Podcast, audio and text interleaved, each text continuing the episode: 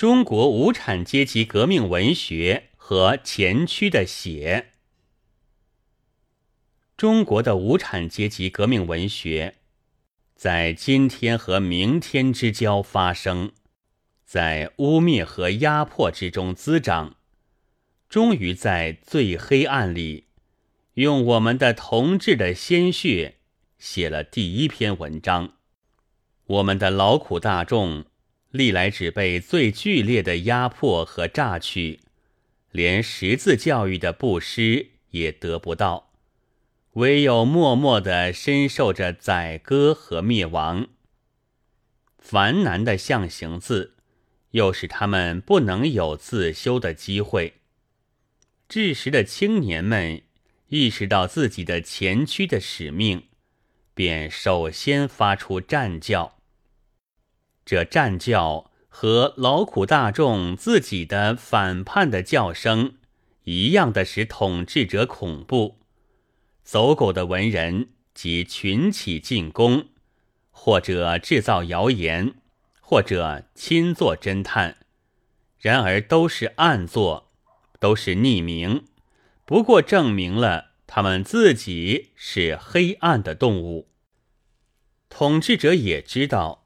走狗的文人不能抵挡无产阶级革命文学，于是，一面禁止书报、封闭书店、颁布恶出版法、通缉著作家，一面用最末的手段将左翼作家逮捕拘禁，秘密处以死刑，至今并未宣布。这一面固然在证明。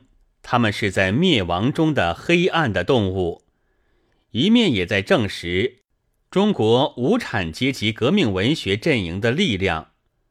因为如传略所罗列，我们的几个遇害的同志的年龄、勇气，尤其是平日的作品的成绩，已足以使全队走狗不敢狂吠。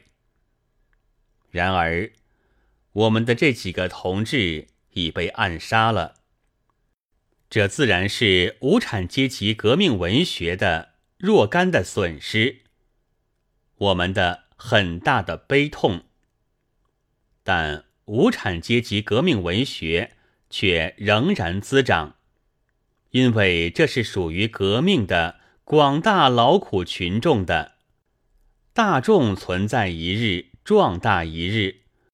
无产阶级革命文学也就滋长一日。我们的同志的血已经证明了无产阶级革命文学和革命的劳苦大众是在受一样的压迫、一样的残杀、做一样的战斗、有一样的运命，是革命的劳苦大众的文学。现在。军阀的报告已说，虽是六十岁老妇，也为邪说所中。租界的巡捕虽对于小学儿童，也时时加以检查。他们除从帝国主义得来的枪炮和几条走狗之外，已将一无所有了。所有的只是老老小小。